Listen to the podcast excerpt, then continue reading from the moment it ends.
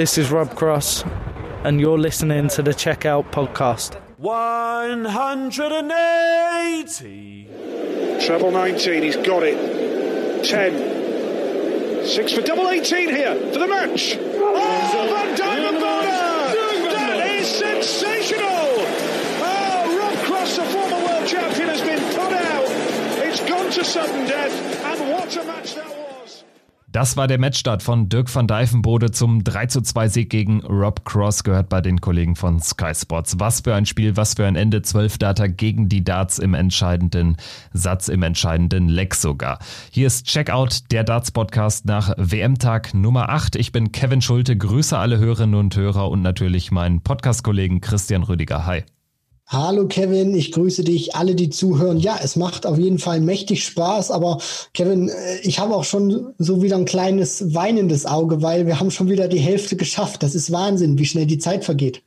Ja, ganz genau. Auch heute müssen wir über ein paar Hiobs-Botschaften sprechen. Zum einen, ja, die Hälfte ist schon vorbei und zum anderen nach der Weihnachtsunterbrechung. Es gibt ja jetzt noch den heutigen äh, Tag, damit wird die zweite Runde finalisiert. Aber nach Weihnachten, da bestand ja noch Hoffnung, dass man da die Fans äh, zurücklassen kann oder ein Teil der Fans. Aber ja, die, dieses Fünkchen Resthoffnung ist jetzt erloschen worden. Die PDC hat heute bekannt gegeben, dass keine Fans nach Weihnachten in den Eli Pelli dürfen. Das war jetzt aber auch keine Überraschung mehr. Nein, also ich glaube, es wäre eher eine Überraschung gewesen, wenn man tatsächlich äh, die Meldung bekannt gegeben hätte, dass äh, Zuschauer zugelassen wären nach Weihnachten oder zumindest, äh, um das Finale in einen passenden Rahmen zu setzen, man zumindest versucht hätte, fürs äh, Finale Zuschauer in den Alexandra Palace zu bekommen. Aber natürlich, ich meine, das, das ist eine Maßnahme oder das ist eine ganz äh, eigenartige WM. Das hat ja auch Vincent van der Voort gesagt, Willie O'Connor, Gervin Price hat das auf der Pressekonferenz nach seinem Sieg gesagt, Adrian Lewis ja jetzt auch auf Twitter. Äh, die WM fühlt sich nicht wirklich wie die, M, wie die WM an, aber in der Hinsicht, äh, die Bedingungen sind für alle gleich. Es ist nicht schön, aber es wird, und da sind wir uns hoffentlich auch alle sicher oder wir wünschen uns, dass, dass diese WM, so wie sie jetzt stand, äh, stattfindet, einmal stattfindet. Und ich denke, äh, das geht dann auch in dem Rahmen okay. Und von daher, Preisgeld bleibt gleich, Niveau vom Sport bleibt unverändert und von daher geht das auch mal bei der WM ohne die Fans. Ja, es muss halt ohne die Fans gehen, ist natürlich äh, wirklich bitter für alle Beteiligten. Also der ein oder andere Spieler, wie von dir erwähnt, der ärgert sich natürlich dann auch öffentlich darüber. Für den einen oder anderen ist es vielleicht auch gar nicht mal so schlecht jetzt, äh, wenn man äh, das Debüt gibt, dass man nicht so unter dem Druck der, der Zuschauer steht. Aber ich denke, letztendlich, wenn alle sich reflektieren, dann werden alle wahrscheinlich zu der Erkenntnis gelangen, das ist, ja, ist halt Mist, aber es muss halt so sein. Schauen wir auf die Partien des gestrigen Tages. Wir hatten endlich wieder zwei Sessions, nachdem ja Montag nur abends gespielt worden ist. Äh, zwei Sessions, daran haben wir uns jetzt aber alle gewöhnt und das ist auch gut so, wenn es so weitergeht. Nachmittags als auch abends jeweils zwei richtig geile Partien am Nachmittag Whitlock gegen Labanauskas war natürlich ein absoluter Cracker, gerade wie Labanauskas am Ende nochmal rangekommen ist, die 164 unter dem Monsterdruck rausnimmt. Und dann natürlich den Sieg von Danny Baggish gegen Adrian Lewis. Am Abend würde ich sagen, sticht dann schon der Sieg von Dirk van Dijvenbode gegen Rob Cross hervor. Aber wir hatten natürlich auch noch die mit Spannung erwartete Begegnung zwischen Dimitri Vandenberg und Paul Lim. Das war jetzt äh, sportlich ein Klassenunterschied, aber das war einfach auch schön zu sehen, wie ja, der aufstrebende Dimitri Vandenberg, frisch gebackener Major Champion aus diesem Jahr, dann gegen, gegen den absoluten Altmeister ans Oki getreten ist. Ich fand, grundsätzlich war das ein sehr unterhaltsamer Tag. Auf jeden Fall, Kevin. Also das war ein Tag, der hatte auch sehr viele Facetten. Du sprichst das ja an, diese beeindruckende Leistung von Dimitri Vandenberg, der wirklich über Paul Lim hergezogen ist. Und der Singapur Slinger hat wirklich alles versucht im Rahmen seiner Möglichkeiten. Aber es war einfach nicht genug. Und er kam nie wirklich heran, um Dimitri Vandenberg gefährden zu können. Dann hast du diese engen Matches, Van Dijvenbode Cross, was du angesprochen hast, unter anderem in der Abendsession, Whitlock Labanauskas in der Nachmittagssession. Dann hast du aber auch so ganz komische Partien drin, wie Danny Noppert gegen ähm, Cameron Carrollison oder dann auch diese, ja, dieses Doppeldesaster zwischen Devin Peterson und Steve Lennon und dann natürlich auch noch eine der ganz großen, sag ich mal, namenstechnischen Überraschungen, Adrian Lewis, der gegen Danny Baggish rausgeht. Und ich meine, Danny Baggish, was ist das auch für eine Geschichte? Der hat noch einen Anruf bekommen vorher äh, aus der Familie, dass äh, jemand aus seinem Familienkreis, ich glaube, der Bruder oder so müsste es gewesen sein oder Fa Bruder oder so, korrigiere mich, wenn übrigens ein anderes Familienmitglied Bruder. ähm, Kevin Ja, ja. Genau, der, der einen Schlaganfall hat und dann spielt er dann auch noch so eine tolle Partie. Also das war wirklich ein äh, Tag, der hatte sehr viele Facetten. Ja, ganz genau. Und äh, ich würde sagen, wir sortieren das nochmal ein bisschen, äh, kommen natürlich auch auf alle anderen Partien nochmal kurz zu sprechen, aber lass uns gerne reingehen mit den zwei Überraschungen, wenn man sie so nennen mag. Auf jeden Fall sind nominell die zwei Ex-Weltmeister, die heute gespielt haben, rausgegangen. Adrian Lewis verliert gegen Danny Baggish, wie von dir erwähnt, und Rob Cross das hatten wir eingangs auch nochmal gehört bei den Kollegen von Sky Sports, verliert gegen Dirk van Dijvenbode. Was allerdings für unsere Begriffe keine große Überraschung mehr ist. Wir hatten das ja auch in der Vorschau in der gestrigen Folge schon erwähnt. Dirk van Dijvenbode für unsere Begriffe der leichte Favorit und er setzt sich am Ende durch mit einem 12-Data gegen die Darts im absoluten Sudden Death Leg und du musst halt auch erstmal ein 12-Data spielen, ohne einmal die Triple 20 zu treffen. Also der, der Setup-Shot über die Triple 19 hat unfassbar gut funktioniert und das 99er Finish am Ende war natürlich auch brillant. Also 99 kannst du nur mit drei Darts checken. Er trifft direkt die Triple 19. Ich weiß nicht, ob er dann die 6 oder die 10 haben wollte so hat er jetzt die, die 6 getroffen. Das äh, hat dann dazu geführt, dass er die Doppel 18 anvisieren musste. Auch die trifft er. Und das ist ein richtig großer Sieg für Obergenius. Das hat man ja dann auch gesehen in der Reaktion, was ihm dieser Erfolg über den Weltmeister von 2018 Rob Cross bedeutet hat. Und da hat er auch dann wirklich seine Emotionen freien Lauf gelassen. Und ich finde das auch einfach dann äh, wirklich geil, weil Dirk van Dijvenbode ist einer, der spielt mit so viel Herz und er zeigt ganz einfach auch immer wieder, wie er sich auf der Bühne fühlt. Und der lässt sich auch, glaube ich, nicht verbiegen. Der ähm, trägt das Herz auf, auf am, äh, das Herz am rechten Fleck. Und der spielt auch wirklich mit, mit so viel Liebe und so viel Hingabe Darts. Und der hat jetzt auch in diesem Jahr den Durchbruch geschafft. Und ich meine, das war wirklich eine, eine tolle Partie, wo er von uns auch als Favorit gehandelt wurde. Und man muss dann auch sagen, der Favorit hat sich ja dann wirklich durchgesetzt. Und ich finde, er hat sich auch verdient dann äh, durchgesetzt, auch wenn Cross im Decider nicht wirklich viel falsch macht. Der steht nach zwölf Darts auf zwölf Punkten Rest. Und ja, ich äh, sag's mal so, der hat sich sicherlich schon ausgerechnet, dass er zumindest noch mal drankommt. Und äh, diese diese 99 Punkte, die muss man auch wirklich hoch genug ähm, Dirk van Dijvenbode zuschreiben, weil du sprichst das ja an, das ist das äh, einzige Finish unter 100, wo du drei Darts brauchst. Das kannst du nicht mit zweien checken, weil du einfach aufgrund dieser, dieser Zahl bekommst du, selbst wenn du mit dem ersten das Triple triffst, äh, bekommst du nicht zwei Darts aufs Doppel, weil es einfach ähm, rein rechnerisch gar nicht geht. Und an diesem Druck standzuhalten. Und wir dürfen ja auch nicht vergessen, der hat ein bisschen Double Trouble gehabt im Match und dann checkt er ja mit diesem einen Dart, den er in der Hand hat, wo er auch weiß, wenn der nicht sitzt, dann kommt Cross mit drei frischen ran und wird es wahrscheinlich machen. Und dann sitzt dieser eine Dart genau in der Doppel 18 war es gewesen bei 36 Rest. Und das ist, muss man dann auch wirklich sagen, große Klasse von ihm gewesen, Kevin.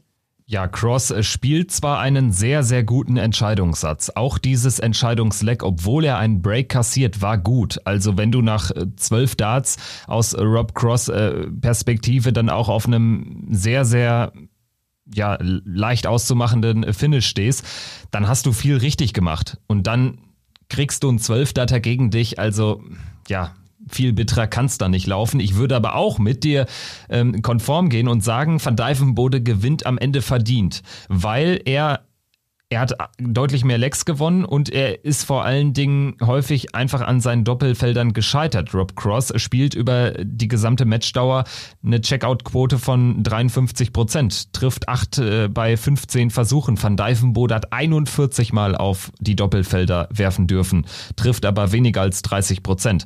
Also das beschreibt ganz schön die Geschichte des Spiels. Cross auf die Doppelfelder deutlich besser, Van Dijvenbode der, der bessere Scorer und vor allen Dingen hat er seine, seine Sätze 2 und 4, die er jeweils 3-0 gewinnt, auch unfassbar äh, klar dominiert. Also Rob Cross hat in diesen beiden Sätzen zusammen nur einmal überhaupt auf ein Doppel werfen dürfen. Und das war dann auch eine Machtdemonstration. Und deshalb setzt sich für meine Begriffe auch der aktuell bessere Spieler am Ende durch.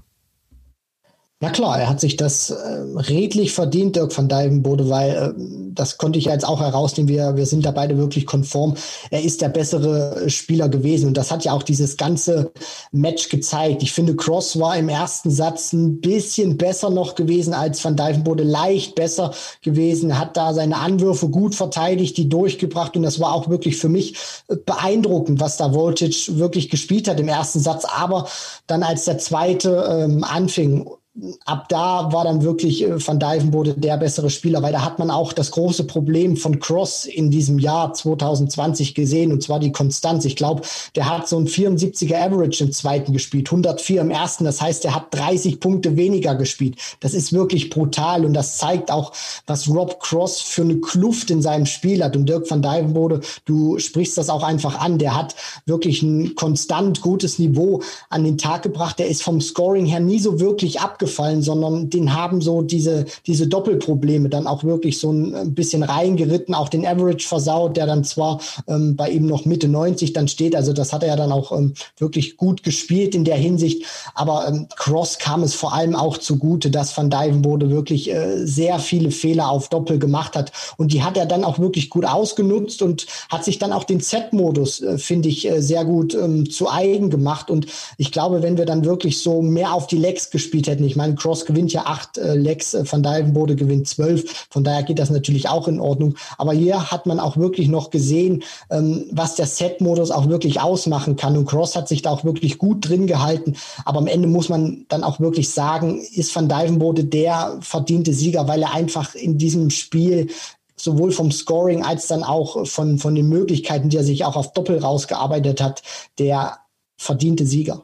Dann lass uns am Ende bilanzieren vielleicht, dass Rob Cross äh, zwar phasenweise echt ganz gute Darts gespielt hat, auch einen guten Entscheidungssatz gespielt hat. Da hat er für meine Begriffe das Match eben nicht verloren, sondern er verliert das Match, weil er äh, innerhalb der, der, der Partie in fünf Sätzen zwei Sätze quasi komplett wegschenken muss, wo er kein Leck gewinnt, nur einmal überhaupt eine 140 wirft und nur ein Dart auf Doppel bekommt und dann wird's halt über die gesamte Matchdauer schwierig gegen einen auch so formstarken Dirk van Dijvenbode, der dann in der dritten Runde auf Adam Hunt trifft und da ist er dann natürlich klarer Favorit. Mal schauen, wie er mit der Rolle dann klarkommen wird. Schauen wir jetzt dann auf äh, das Highlight des Nachmittags oder eins der Highlight des Nachmittags. Und zwar ist mit Adrian Lewis ein weiterer Ex-Weltmeister, ein Ex-Doppel-Weltmeister ausgeschieden. Er verliert 1 zu 3 in den Sätzen gegen Danny Baggish aus den USA. Und du hast recht behalten, denn du hast gestern in der, in der Ausgabe gesagt, Lewis ist gefährdet, Baggish kann ihn rausnehmen, so ist es gekommen. Und Nehmen uns doch mal ein bisschen mit in diese Partie, in die Nachbetrachtung. Auch natürlich muss man über Baggish sprechen und die besonderen Umstände seines Sieges. Ja, definitiv. Wir haben das ja schon angerissen. Also der ähm, hat ja dann auch gesagt, ich glaube, ähm, Mutter oder Vater einer von beiden war in diesem Jahr verstorben gewesen schon. Mutter. Und dann ähm, hat Genau. Und dann hat er noch den Anruf bekommen, dass ähm, jemand aus seiner Familie, der Bruder war es gewesen, dann einen Schlaganfall erlitten hat. Ähm, das ist natürlich nicht so einfach, wenn du dann mit solchen Gedanken ins Match gehst. Und ähm, da kann der Fokus oder hätte es mich auch nicht gewundert, wenn der Fokus nicht wirklich auf diesem Match gelegen hätte, weil das ist einfach ein einschneidendes Erlebnis. Und ähm, du wünschst dir da sicherlich, dass du nicht im Alexandra Palace stehst, sondern dass du wirklich bei deiner Familie sein kannst und sie da auch in dieser schweren Zeit unterstützt. Und ich glaube, er hat da so sein, sein Bestmögliches äh, auch getan, was er von da aus tun konnte. Und zwar einfach auch für sie zu gewinnen. Und ähm, wenn wir auch mal kurz auf Adrian Lewis zu, zu sprechen kommen, ein bisschen detaillierter in die Partie gehen. Ich war am Anfang ehrlich gesagt sprachlos, was da los ist. Also Adrian Lewis war eine für mich komplette Katastrophe in den ersten beiden Sätzen. Der hat immer wieder Chancen bekommen und der äh, hat einen von 16 Darts aufs Doppel in den ersten beiden Sätzen getroffen und folglich kommt dann eben dieser 0 zu 2 Satzrückstand. Ähm, zustande, den dann Adrian Lewis hinnehmen muss, dann wurde er vom, vom Scoring auch besser und hat gezeigt, was er kann, zu was er imstande ist. Checkt 84 unter Druck, dann die 121, dann war er wieder dran, 1 zu 2, führt dann, führt dann im vierten mit 2 zu 0 und dann denkst du, okay, jetzt kann er das zumindest so biegen wie im vergangenen Jahr, wo er ja auch gegen Christo Reyes 0 zu 2 in den Sätzen zurücklag und die Partie dann trotzdem noch 3 zu 2 gewinnen konnte. Aber diese 170 von Danny Baggish, die hat das Ganze dann gedreht, weil Lewis steht im darauffolgenden Leck auch bei 170 und macht dann in der Nachbetrachtung, muss man wirklich sagen, einen Fehler, weil er lässt sich verleiten, war so mein Eindruck. Er wollte Baggish auch zeigen, dass er die 170 kann und das war eigentlich nicht nötig, weil Baggish war noch weit genug weg. Lewis lässt sich verleiten, will die 170 spielen, anstatt sich zu stellen, um dann im nächsten Anlauf drei Darts, drei klare Darts aufs Doppel zu bekommen. Ähm, er verpasst dann dass die, die 170, spielt dann 145 und muss dann 25 spielen, trifft die neun und schafft es dann nicht mit den zwei Darts, die er in der Hand hat, auszuchecken. Somit kommt Baggish ran, macht das Ding aus und holt sich dann natürlich das entscheidende ähm, fünfte Leck dann in diesem vierten Satz. Lewis schafft es dann nicht nochmal zu breaken. Den Average hat er zwar noch ein bisschen hinten raus hinbekommen, Adrian Lewis, aber diese Doppel am Anfang haben ihn einfach total das Genick gebrochen und dass er sich dann vor allem äh, hat dann auch verleiten lassen, Baggish unbedingt zeigen zu wollen, dass er die 170 noch spielt. Und was ich auch ganz amüsant fand, Kevin, noch ganz kurz diesen Tweet, den er dann hinterhergesetzt hat, dass er gesagt hat, er entschuldigt sich bei seinen Sponsoren, bei seinen Fans für die Leistung, aber so als kleine Aus Ausrede praktisch, er hat einfach nicht gefühlt, dass es die Weltmeisterschaft ist, weil einfach nicht vor Fans gespielt werden äh, konnte. Und deswegen hat er es auch nicht geschafft, wirklich so in Tritt zu kommen. Ich finde wirklich hinterher, das ist einfach nur eine, eine kleine Ausrede, weil ein Van der Voort hat dasselbe gesagt, hat trotzdem noch einen 0-2-Satzrückstand gedreht. Und bei Adrian Lewis muss ich wirklich sagen, ich hoffe tatsächlich, dass der irgendwann wieder in die Spur findet. Und wenn nicht, ähm, ich habe ja den Vorschlag schon gemacht, äh, würde ich mir einfach wünschen, dass er mal zum Telefon greift und fragt Phil Taylor, ob er Bock hat, ihn zu managen oder vielleicht mal Bock hat, ihn in den Popo zu treten, weil der braucht irgendeinen, um wirklich wieder in die Spur zu kommen. Ich glaube, alleine kriegt er das nicht hin. Der Tweet oder sein Kommentar nach der Niederlage ist ja mehr als nur eine kleine Ausrede. Also er führt im Prinzip die Niederlage komplett darauf zurück. Er entschuldigt sich bei seinen Fans, Sponsoren und ja, er verliert anscheinend nur, weil er eben das Adrenalin nicht in seinen Körper bekommt äh, und eben das Spiel für ihn kein WM-Spiel war.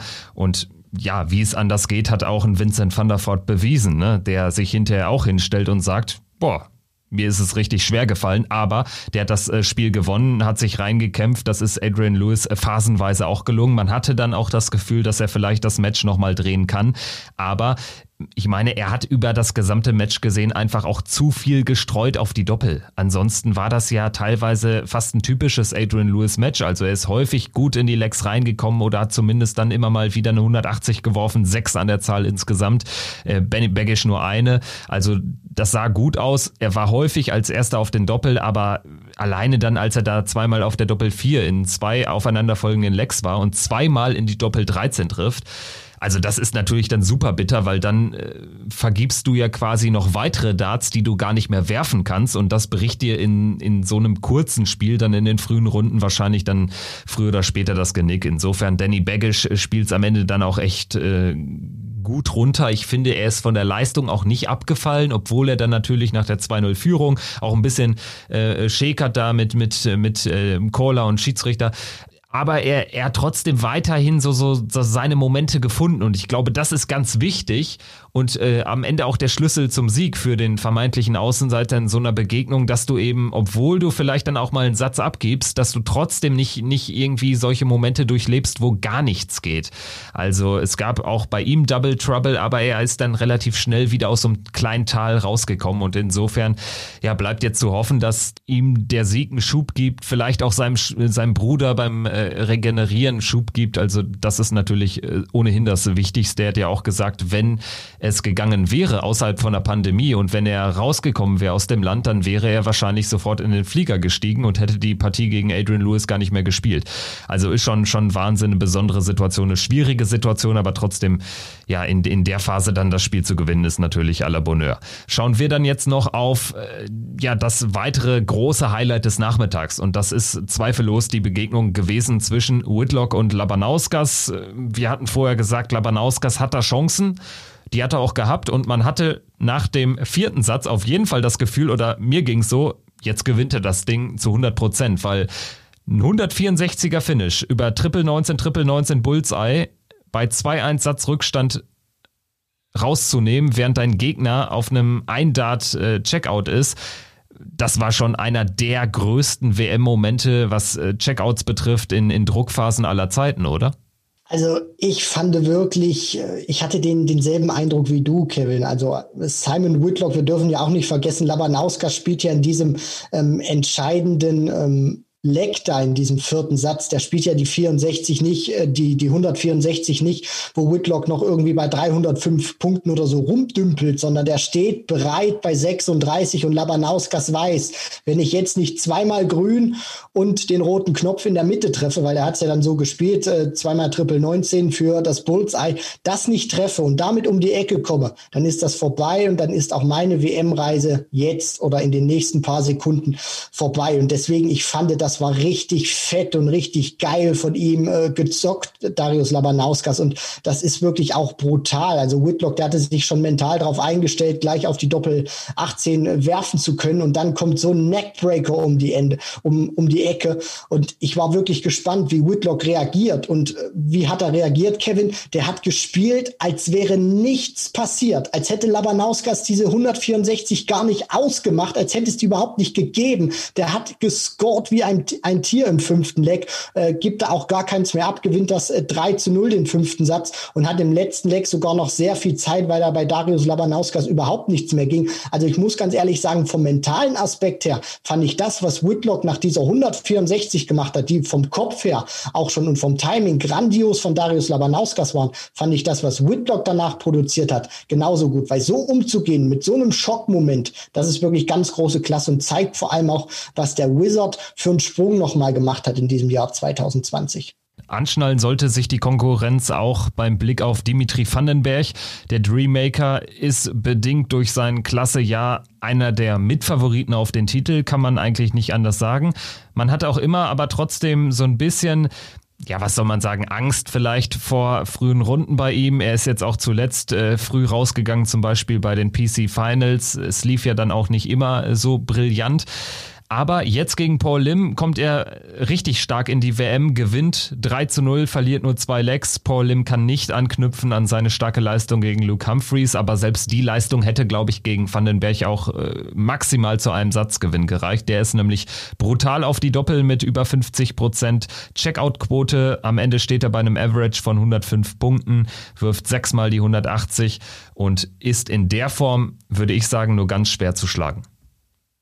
Da stimme ich dir zu 100 Prozent zu, Kevin. Also was Dimitri Vandenberg da gespielt hat gegen Paul Lim, im ersten Satz hat er ihn überfahren komplett. Im zweiten war Lim bis zu 121 von Dimitri Vandenberg ähm, wirklich auch konkurrenzfähig. Aber man muss auch wirklich sagen, der Dreammaker hat das beeindruckend gespielt, rücksichtslos, eine tolle Scoring Power. Ähm, also ich muss ganz ehrlich sagen, also Paul Lim stand ja dann auch im Hintergrund und musste dann so ein, so ein bisschen schmunzeln, als Vandenberg fast noch die 170 dann gegen Ende rausgenommen hat. Und Paul Lim, muss man sagen, im Rahmen seiner Möglichkeiten hat er das ähm, gut gemacht. Die wenigen Chancen, die sich ihm geboten haben, hat er genutzt, zwei Lecks abgegriffen und am Ende hat man es ja dann auch gesehen. Also der war überhaupt nicht böse, der weiß einfach, der ist in einen Dimitri Vandenberg gelaufen, der überragend war. Und ich finde, wir haben ja auch immer viel gesprochen, Wright, Price, Van Gerven, werfen. Ähm, Dimitri Vandenberg, der hat in den vergangenen drei Jahren bei der WM zweimal im Viertelfinale gestanden. Und ich glaube auch, man muss das ein bisschen differenziert betrachten. Also man kann Players Championship Finals nicht mit der WM bei Dimitri Vandenberg äh, vergleichen, weil ich, ich weiß immer nicht, was da bei ihm passiert. Auch auf dem Floor, wo er nicht immer so überzeugen kann. Bei der WM oder speziell bei TV-Turnieren und bei der WM dann ganz besonders scheint mit dem Kerl immer irgendwas zu passieren. Und jetzt auch, wo der das Matchplay gewonnen hat, wo der auch weiß, weiß, der kann ganz große Titel vor TV-Kameras gewinnen, muss man ehrlich sagen, auch nach so einer Performance. Ich habe keine Angst, dass der früh rausgeht. Und für mich ist das wirklich, und das sage ich jetzt mit aller Überzeugung nach diesem Match, einer der Favoriten neben Price, Wright und Van Gerven auf den Titel. Dimitri Vandenberg kann im Viertelfinale dann auf Michael van Gerven treffen. Das wäre auf jeden Fall aus neutraler Sicht ein absolutes Highlight-Match, egal wie es dazu kommt, was bis dahin noch passiert. Also wenn diese Partie auf dem, auf dem Tableau steht. Die beiden spielen auch relativ selten gegeneinander. Ich kann mich gar nicht an ein Major-Duell der beiden erinnern, aber das wäre auf jeden Fall ein Highlight bei der WM 2021 Vandenberg gegen Van Gerven im Viertelfinale möglich. Paul Lim, vielleicht noch ein, zwei Sätze zu ihm. Der spielt ein klasse klasse Turnier, nimmt Luke Humphreys raus, ist jetzt erwartungsgemäß chancenlos gegen Dimitri hat aber immerhin am Ende eine 100% Doppelquote. Zwei Versuche, zweimal trifft er das Doppel im Match, äh, verdeutlicht aber eigentlich auch nur nochmal, wie unterlegen er war, wenn er so wenig Chancen bekommen hat. Schauen wir jetzt auf die anderen äh, vier Partien von diesem Tag, die dann doch relativ deutlich abfallen, sowohl was das Niveau betrifft, als auch die beteiligten Spieler und die Endergebnisse. Brandon Dolan gewinnt 3-1 gegen Edward Shui Volks. Äh, Volks, der uns begeistert hat gegen äh, Mike de Decker, kann teilweise dran anknüpfen, ist am Ende aber auch äh, verdient unterlegen. Genauso verdient unterlegen ist Wayne Jones gegen Joe Cullen. Cullen gewinnt das Match 3-0, einer seiner ganz wenigen Siege auf der WM-Bühne. Wie weit kann es für ihn noch ganz gehen? Deine kurze Einschätzung. Was, was äh, erwartest du von Joe Cullen bei dieser WM? Ja, Joe Cullen ist ja die 16 der Setzliste, heißt, es könnte ein potenzielles Achtelfinale mit MVG anstehen. Joe Cullen ist einer, der ein unfassbares Niveau spielen kann. Das hat er ja auch auf der European Tour gezeigt, wo er unter anderem ja auch schon in einem Finale Van Gerven geschlagen hat. Also das ist auch einer, der traut sich das zu. Der hat keine Angst vor den großen Jungs, weil er auch mittlerweile, finde ich, selber einer ist, auch wenn er momentan nur die 16 ist, in Anführungszeichen, aber spielerisches Potenzial unbegrenzt bei ihm. Aber man muss eben aufpassen, weil die WM und er, das waren bislang ziemlich beste äh, Feinde. Er hat auch, finde ich, Glück gehabt oder ein glückliches Los, dass Wayne Jones sich durchsetzen konnte und das Match sich gegen ihn erkämpft hat. Er bekam wenig Druck und das war noch nicht der Kallen, ähm, ja, der, der in diesem Turnier weit kommen kann. Also er musste auf jeden Fall noch was drauflegen, aber was für ihn erstmal wichtig ist, er hat dieses Match als Favorit gewonnen, steht in der nächsten Runde und ich glaube, das wird ihn jetzt auch ein bisschen setteln und ich hoffe, dass wir wirklich den Joe Cullen sehen, der in ihm steckt, der in ihm schlummert und dass er wirklich eine grandiose WM spielt.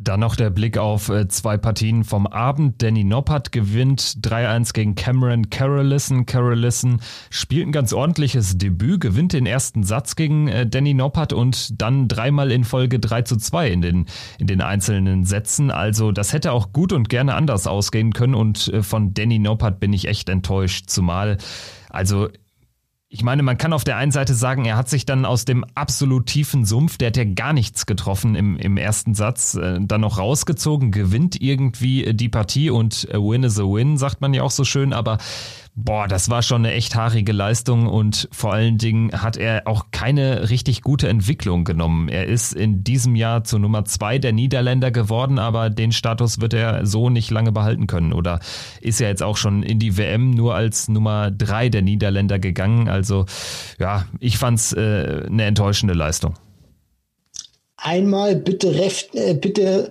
richtig kräftig durchpusten, kann man da sagen. Also das war überhaupt nichts zum Angeben, was Danny Noppert da äh, abgeliefert hat. Und er kann auch wirklich froh sein, dass äh, Cameron Carolison da gegen ihn gespielt hat. Also wenn Klärmarker nicht positiv getestet worden wäre und äh, die beiden gegeneinander gespielt hätten in Runde eins, Klärmarker und Carolison, da bin ich mir auch ziemlich sicher, hätte sich Klärmarker durchgesetzt. Und mit so einer Leistung hätte ihn dann auch Martin Klärmarker tatsächlich bestraft. Und dann würde Danny Noppert jetzt jetzt nicht in Runde 3 stehen.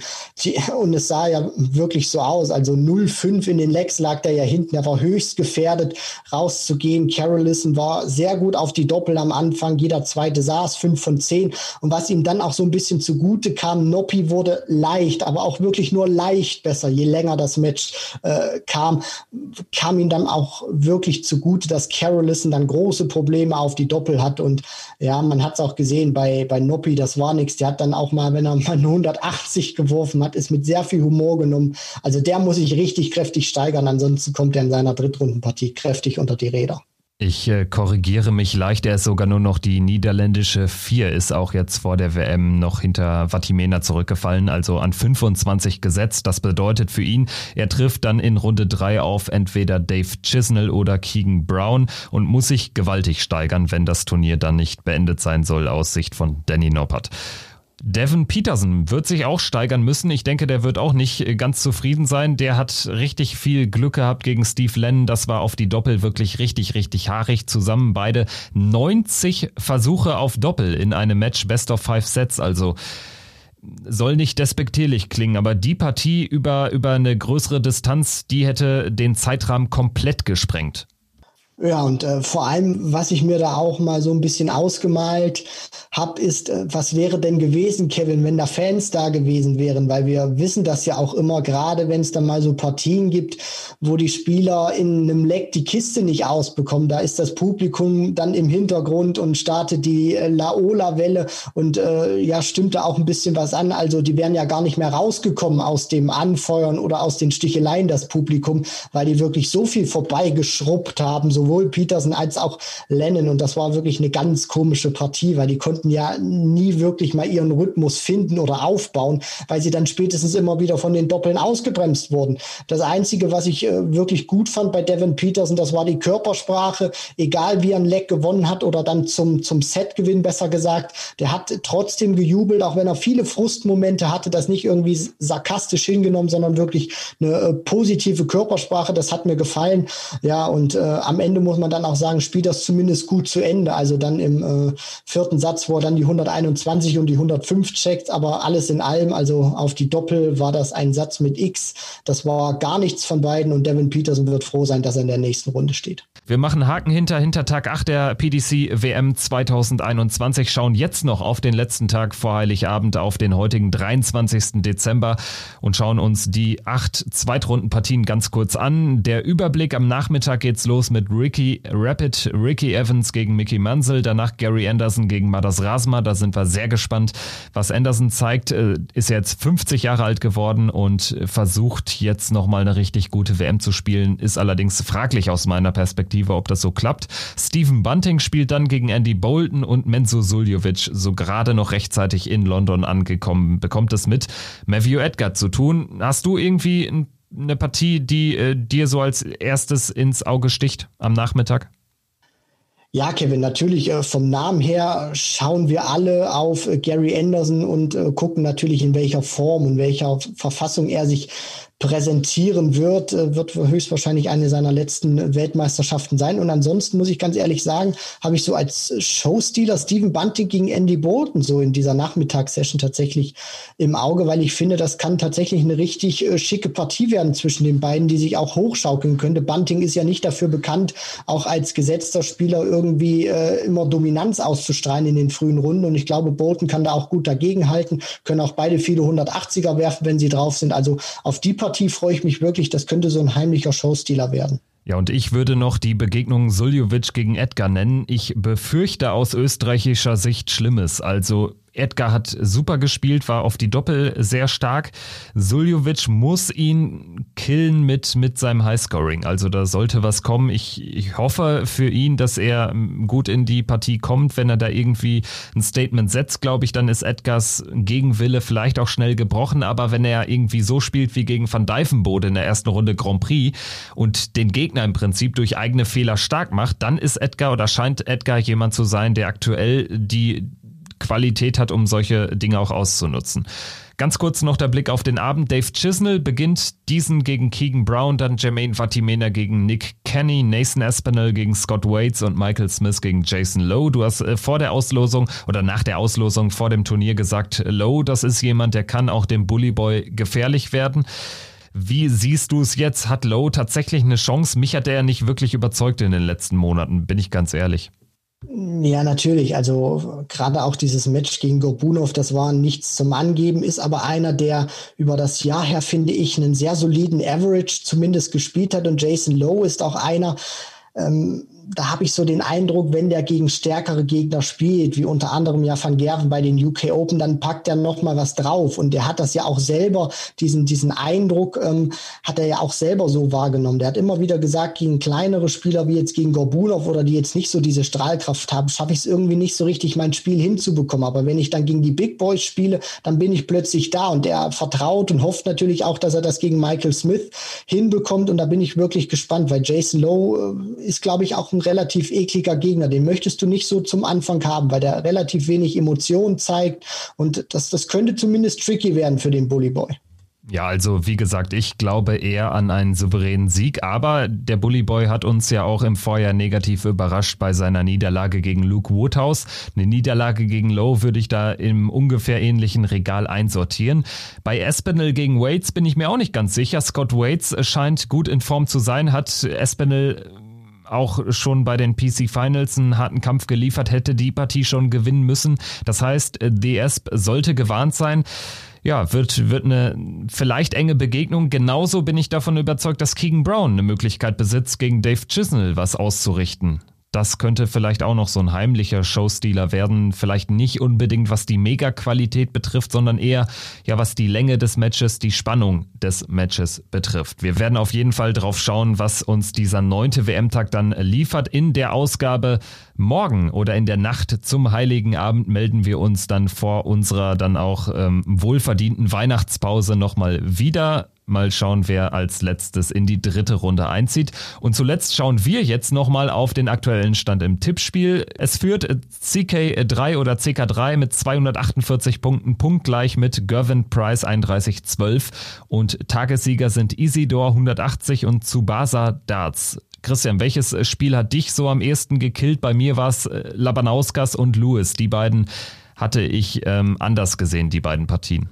Also bei mir war es tatsächlich auch die Partie gewesen von Jackpot Adrian Lewis. Den habe ich natürlich auch vorne gesehen in meiner ähm, ja, Tippart und Weise. Da muss ich auch natürlich ganz ehrlich sagen. Und ansonsten äh, gehe ich noch mal so ein bisschen kurz durch. Müsste eigentlich alles, ja, ich glaube, das, das war tatsächlich so die einzige Partie, die mich tatsächlich äh, ein bisschen diesen Spieltag versaut hat, dass Jackpot das nicht noch drehen konnte.